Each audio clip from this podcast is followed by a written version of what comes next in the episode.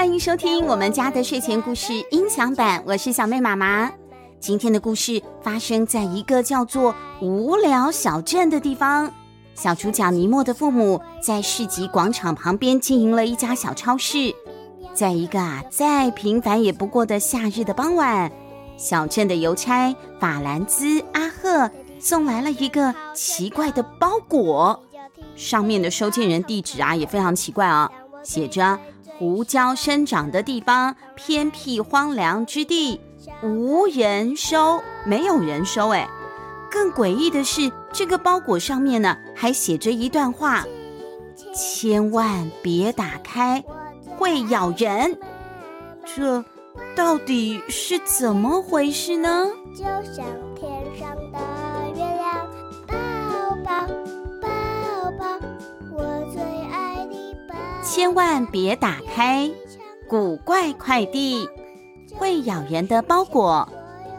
文：夏洛特·哈伯萨克，翻译：管中奇，和平国际文化发行。有地球人好神勇，一脚踢飞了从头。但我对这个包裹，你可别打开啊！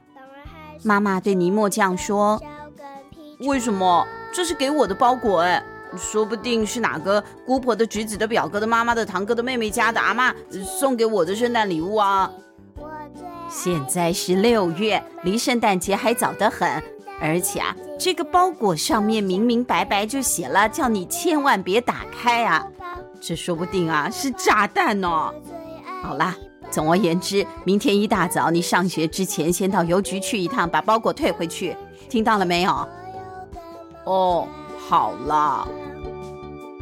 陪我在梦里飞翔。第二天一早，尼莫的同班同学弗列德跟平常一样来找尼莫一起去上学。哎，你订购了什么东西啊？新的运动服吗？我什么都没买啦，我就只是收到了包裹，是某一个啊神秘的陌生人寄来的。尼莫一边说，一边指向地板。不过，他一下子愣住了。奇怪，包裹刚刚还在这里的，跑哪去了？尼莫四下张望，满面困惑。你说的是这个吗？弗列德指着落地灯下面。哦，原来在那里啊！奇怪了，怎么会跑到那边去的呢？就在这个时候，包裹跑到了！他们两个同时大叫，跳了起来。尼莫往后退了十几步，弗列德啊，干脆就直接穿着鞋子跳上了尼莫家的沙发了。他们目瞪口呆的看着包裹，又往旁边滑了一下。里面的东西是活的，呃，也许是老鼠哎！哎呦天哪，老鼠啊特别爱咬人，而且还会传播疾病哎！你听过黑死病吧？哎，尼莫，你觉得老鼠被关在这个包裹里面那么久，会有多生气啊？弗列德这样问。虽然是很害怕，可是尼莫似乎不认为包裹里面会是什么老鼠。这个要拆开来看才知道了。你疯了吗？呃，不能拆。你妈不是叫你今天一早一定要拿去邮局退件的吗？如果被你妈知道，你就死定了。可问题是，里面装的可是一个活的动物啊！如果我们再不放它出来，不管是什么，都会被活活闷死的。不理会弗列德的警告，尼莫拿出了美工刀。低着头看着这个写着“千万别打开”的盒子，心脏砰砰砰的直跳。他打开了，这是什么鬼东西啊？只见嘞，盒子里呀没有什么活的东西啦，是躺着一只毛发蓬乱的白色的怪物。它的这个胸前有一块黑黑的脏点点，眼睛呢是那种玻璃的眼珠啊，黑色的，正方形的下巴突突的，有一点厚道的感觉，用怒气冲冲的眼神呐盯着外头瞧。尼莫把这个娃娃拿出了盒子。这个看起来是雪怪吧？他上下打量着这个娃娃。弗列德啊，现在放心了，他也好奇的靠过来啦。雪怪，这个是可以养的吗？要不然盒子为什么会动啊？谁晓得？随便啦。哎呀，我们还是赶快去学校吧。对啊，这样一耽搁啊，上学要迟到喽。尼莫把绒毛玩偶收回了盒子里，打算先跟弗列德到学校再说吧。这个莫名其妙的包裹，那就等放学回家再拿去邮局退好了。但就在这个时候，那个丑不拉几的雪怪娃娃居然动了起来！不仅仅是动，它还站了起来，跳出了盒子，两只手高高的举起了手上的小木棒，发出了“哦，想回家”这样子的奇怪的声音。这什么鬼东西？报告，这个雪怪娃娃居然还会回话哎！他低头鞠了一个躬。俺不是鬼东西，俺叫做冰怪阿冰，俺是羊毛质的绒毛动物，柔软的像丝绒一样。俺的名称是雪怪骑士，俺可以用三十度的水清洗，但不适合三岁以下儿童。没问题，我我们都已经十一岁了。尼莫回答。哎，他好特别哦，这个话竟然说的这么完美。对，完美到听起来就像在背广告台词。就在这两个小朋友盯着阿宾品头论足的时候，咕咕钟响亮的叫了一声：“八点十五分。”要迟到了！尼莫一把抓起了阿宾，塞进了书包里。两个男孩啊，火力全开，全力的往学校冲去了。在上学的路上，他们发现了一个让人非常不安的异象，而这个异象啊，实在让他们不得不怀疑是跟书包里这个活生生会动的雪怪娃娃有关。在这个原本热浪来袭的六月天，是夏天了。无聊症竟然开始下起雪了。送小孩上学的家长三三两两的站在一起，激动的谈论着天气。大家身上都只穿着 T 恤还有短裤，现在被这个突如其来的低温啊，冷得瑟瑟发抖。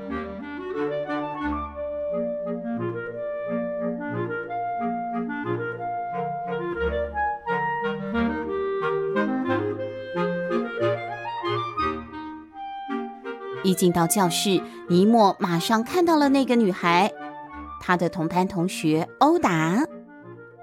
欧达，她是班上啊最漂亮的小女生了，而她的爸爸妈妈正是现在热播的肥皂剧八点档剧《无尽的爱》里面的男女主角。尼莫的爸爸妈妈是这一部连续剧的狂粉，尼莫偶尔呢也会跟着看一下。不过啊，当欧达的爸爸妈妈演那个吻戏的时候，他就会赶快逃跑了，因为实在是太肉麻了。这堂课是生物课，他们的生物老师已经开始上课好一阵子了。尼莫和弗列德赶快的回到自己的座位上坐好。欢迎两位姗姗来迟的男孩哦。法辛老师说：“法辛老师呢，年轻又很有趣，他是个好老师。”就算是骂人呐、通常都是笑眯眯的骂哦。至少你们不是最晚进教室的人，遇到了这种六月雪的极端天气表现，我想你们能来上课啊，已经算是很有诚意了。法辛老师指着只坐满了一半的教室这样说。这个时候，教室里的校内广播系统突然传出了讯号。各位同学，请注意，由于冬季气温意外降临，造成混乱，有些老师跟学生无法及时赶到学校。在这种情况下，很遗憾，无法维持校务正常运作。因此，校长的话都还没讲完嘞，校园里啊就传来了一阵像大海啸一样，学生们震耳欲聋的欢呼声了。接着，学校到处都传来了开门声啊、跑步声啊、脚步声，走廊里啊也是乱糟糟的。法新老师啊，赶快安抚同学。他从讲台上拿了一叠功课。啊，既然今天提早放学，你们在家啊就可以做点功课了。他在黑板上列出了一份清单，清单上呢有豚足带梨、渡渡鸟、金色蟾蜍、玻璃梭、卢班卢，还有念都念不出来的名字了。请你们挑选一种动物，准备一份报告。报告的主题就是世界上已经灭绝或者是几乎灭绝的动物。说完，老师把报告单发下去给每一位同学，三个人一组啊，恢复正常上课的时候要交。老师，尼莫举手了，我和弗列德可不可以做雪怪的报告？弗列德好惊讶的看着尼莫，这到底怎样啊？尼莫，你在做什么？弗列德从牙齿的齿缝挤出了声音：“呃，可是这个世界上没有雪怪啊。”老师，没有人见过，不表示以前没有雪怪啊。说不定只是我们没有查到相关资料嘛。嗯，好吧。法勤老师拿起了粉笔，在黑板上写下了“神秘动物学家”六个字。如果你们想要研究雪怪，那么你们就是神秘动物学家。神秘动物学家研究的是出现在童话或者是传说中的动物，像龙啊什么的。很久以前，龙就被视为是虚构的怪兽。不过最近在印尼发现了科摩多龙，一种巨型的蜥蜴。他满脸笑容的看着尼莫和弗列德。嗯，我很期待你们的雪怪报告哦。好了。现在来跟我登记一下你们的分组名单吧。老师把学生的名字一个一个记录在笔记本。大家几乎啊都是三个人一组，也有四个人的。谁还没有分到组啊？欧达举起手了。我，嗯，欧达、德尔芬，好，那你就跟尼莫还有弗列德一组吧。这下好了，尼莫心里想。现在不但得告诉欧达雪怪就在他书包里的事，而且尼莫其实只要一见到漂亮的欧达，就会紧张的心跳加快，语无伦次。哎呦，这样子啊，他要别扭死了。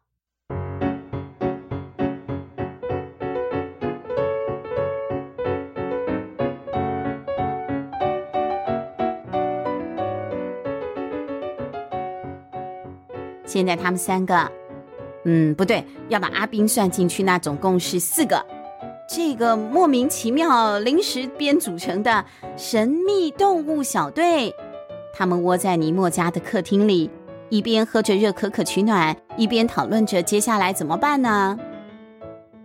他们放学的路上啊，比上学的路难走好几倍，不但因为风雪太大了，地上的积雪也越来越厚。每走一步，脚都会深深的陷到雪堆里面。要走下一步啊，还要把脚用力的拔出来，真的是寸步难行。而且还要跟欧达解释这个雪怪阿宾的事情。一个装着玩具娃娃的包裹，莫名其妙出现在自己的生活里，而且这个娃娃还会动，还会讲话，是活的。这实在是太荒谬了吧！尼莫和弗列德啊，是越解释越觉得心虚。不过没有想到，欧达不但完全不惊讶，还对整件事情非常有兴趣哦。你们的意思是说，这场反常的六月大雪就是这只雪怪造成的吗？没错，因为啊，就是阿宾出现之后，我们的小镇才开始下雪的。而且我刚查了一下新闻，只有我们这个镇这样。隔壁的城镇啊，都是正常的夏天呢，大家都还在游泳吃冰嘞。那现在我们怎么办？欧达举着阿冰，还像对小猫咪一样啊，用手指头搔了搔阿冰的肚子。阿冰舒服地叹了口气，还开始啊，发出了那个轻轻的打呼噜的声音。欧达，你最好不要太习惯它哦。弗列德一边警告，一边拿厨房餐巾纸清理雪怪阿宾刚刚拉出来的大便。要不然啊，分开的时候你会觉得很难过的。听到弗列德这么说，阿宾突然有点难过。哎，阿宾，难过，想回家。嗯，他看起来好可怜哦。看来在某一个地方，一定有一个小朋友，现在也像阿斌一样想念着自己心爱的雪怪娃娃，说不定正在伤心的哭呢。哦哦，阿斌想回家，阿斌想小麻雀。哟，雪怪娃娃哭了，他哭得好伤心哦，连鼻涕都滴到地上了，口齿不清，根本听不懂他在讲什么。尼莫抽出了一张面纸出来，帮阿宾擦了擦脸。你别哭了啦，我们会想办法送你回去的。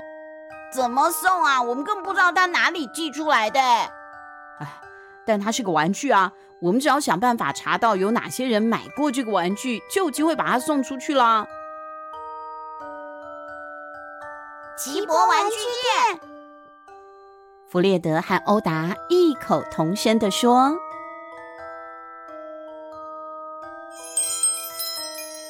哎，你好啊，尼莫！你好，弗列德。”齐博走去了柜台后面，柜台上摆着糖果棒、酸蛇糖果、白老鼠造型的糖果这些。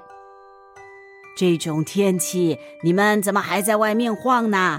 我正要打烊回家休息呢。你们想买什么？我有一批很酷的溜溜球啊！哎，夜光的。呃，不用了，谢谢您。我们是想要看雪怪。雪怪。齐博关上了抽屉，想了一会儿。然后呢，快步走到了一个架子前面找。您不要忙了啦，我们只是想要知道你卖掉了多少个雪怪骑士。啊，所以你们什么都不买？齐博停下了脚步，转过来看着他们说。说完，他忽然加快动作了，从挂钩上啊拿下了他的厚厚的羊毛大衣，在他银白的头发上戴好了毛线帽。呃，我想我以前卖掉了两三个吧。他简单说完，就披上了大衣，走到了橱窗前，打算要关掉电灯了。雪怪真是个滞销品。说完，齐波转身就把两个男孩啊推出了店门外了。看来啊，他真的好想赶快回家啊。那再让我问一个问题就好了，可以告诉我们您把雪怪卖给谁了吗？我不能告诉你，因为必须要保护各自。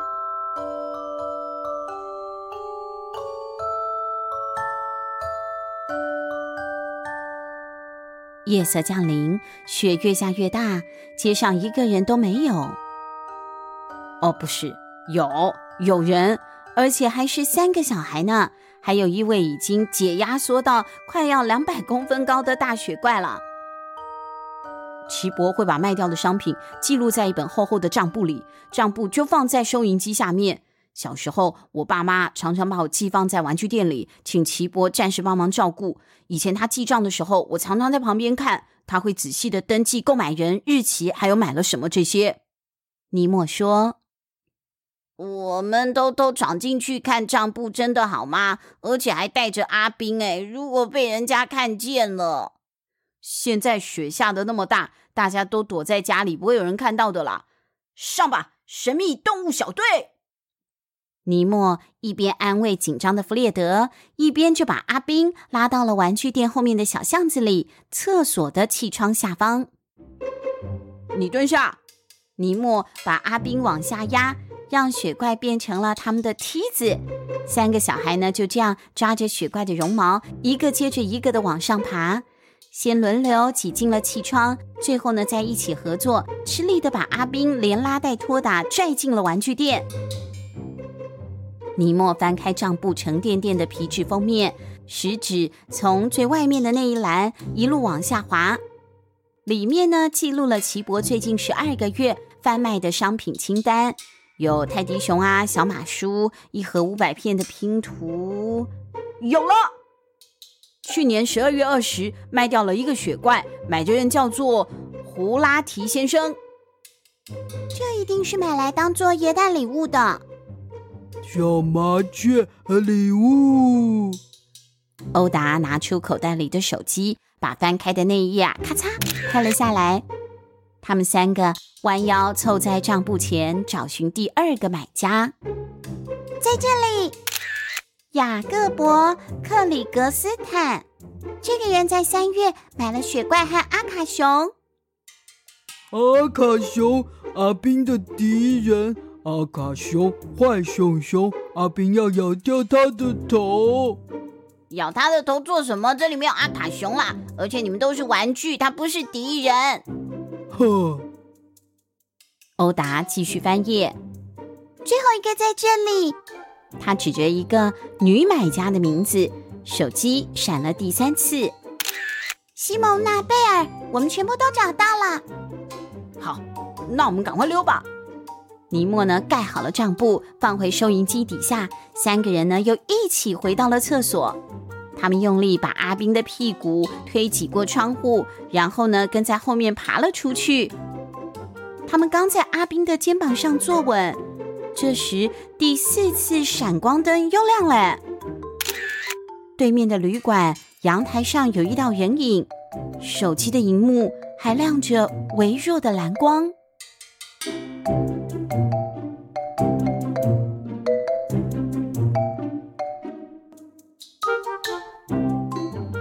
这最后一次的闪光灯是谁在拍照啊？他们不会是被人看到了吧？而神秘动物小队现在已经拿到了雪怪购买人的名单，这样的话就真的能够找到阿冰原本的主人，把阿冰顺利的送回去吗？下星期一的音响版即将为您揭晓，我们下个星期见，拜拜。